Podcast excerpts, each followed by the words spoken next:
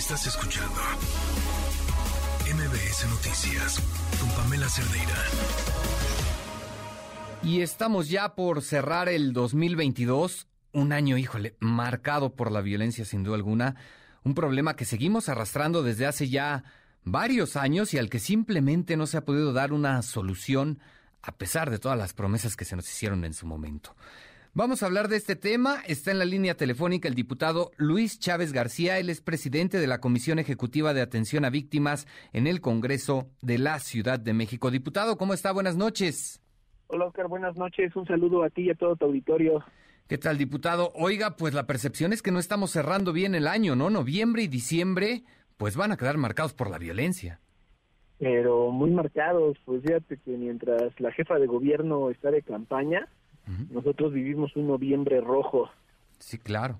Aquí en la ciudad, fíjate que se registraron las, las cifras más altas de homicidios y feminicidios en todo lo que va el año, ¿eh? Híjole, es, bastante delicado el problema. Llama la atención que este fenómeno de la violencia va creciendo a pesar de la presencia incluso de las Fuerzas Armadas en las calles, ¿no?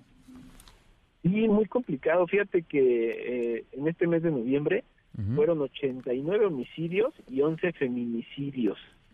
O sea, en estos 30 días de noviembre que pasaron, estás hablando de tres homicidios diarios. O sea, ahí hay una falla en el sistema por la presencia de los militares y este rollo de la militarización, se ha bajado este índice. Entonces aquí está fallando mucho esta política pública. Ok, eh, eh, eh, mucho se ha hablado, diputado, de la necesidad de un cambio precisamente en la estrategia de seguridad, pero creo que esto también pasa por un cambio de fondo en el aparato de justicia, el sistema de justicia, ¿no? Porque al final los índices de impunidad pues también están elevados. Muchísimo, muchísimo. Fíjate que lo que hemos logrado hablar con los oficiales, los regionales de las zonas, muchas veces nos dicen que los espacios los ocupan las fiscalías y toda esa parte, en lugar de ocupar la gente preparada, terminan siendo cuotas políticas. Y ahí lo que pasa es, fíjate que nosotros hacemos nuestro esfuerzo, pero cuando llegamos ahí al MP, a la fiscalía, resulta que tienen conocidos, que tienen familiares y los terminan soltando. Ok, bueno, ese es un problema añejo ya. Eh, se antoja de entrada difícil un cambio en el corto plazo, ¿no, diputado? es cambiar todo el sistema político que tenemos.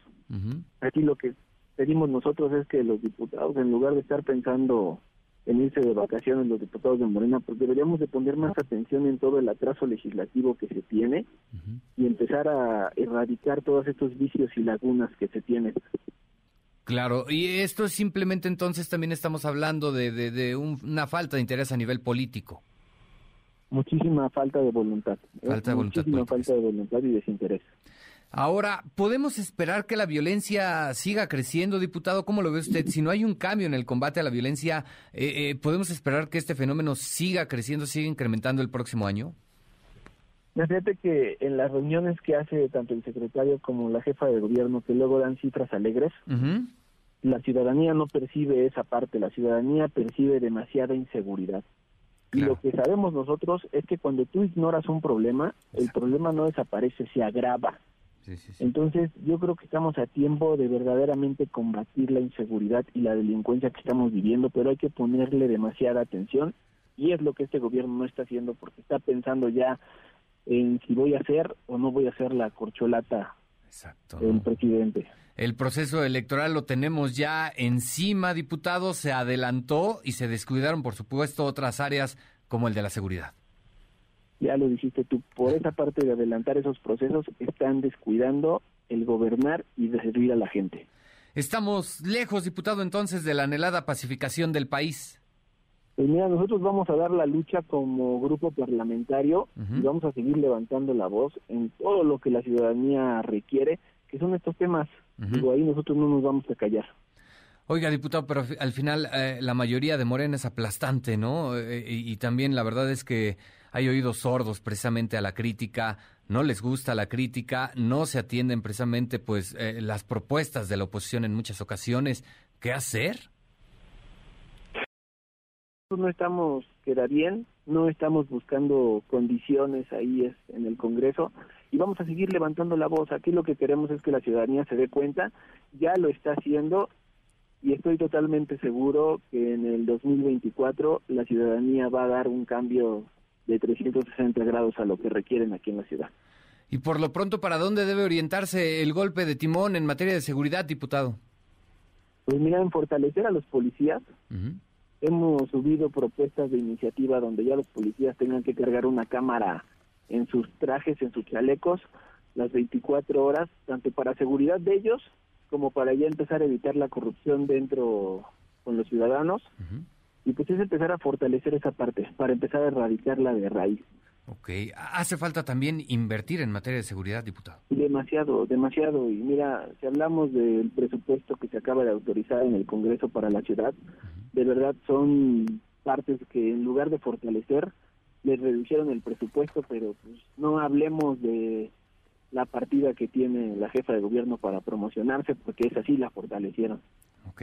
Bueno, y al final eh, también el reclamo constante de los policías es que están mal pagados, ¿no? Así es, ahí lo primero que tienes que hacer es darle condiciones al policía, que es el que sale a arriesgar la vida, sabiendo que va a tener condiciones para su familia, para él, pero de verdad son sueldos indignos los que le están dando ahí a los policías. Perfecto. Pues diputado, estaremos por supuesto al pendiente de lo que ocurre en el Congreso de la Ciudad de México. Imagino que no van a parar, como usted me dice, de presentar iniciativas para tratar de revertir esta situación que se está viviendo. No, esto no se detiene, Oscar, y la verdad es que vamos a seguir alzando la voz. Te agradezco mucho el espacio y estamos al pendiente para seguir informando a la ciudadanía. Diputado Luis Chávez, le agradezco mucho. Buenas noches. Igual, buenas noches a ti y a todo tu auditorio. Hasta luego.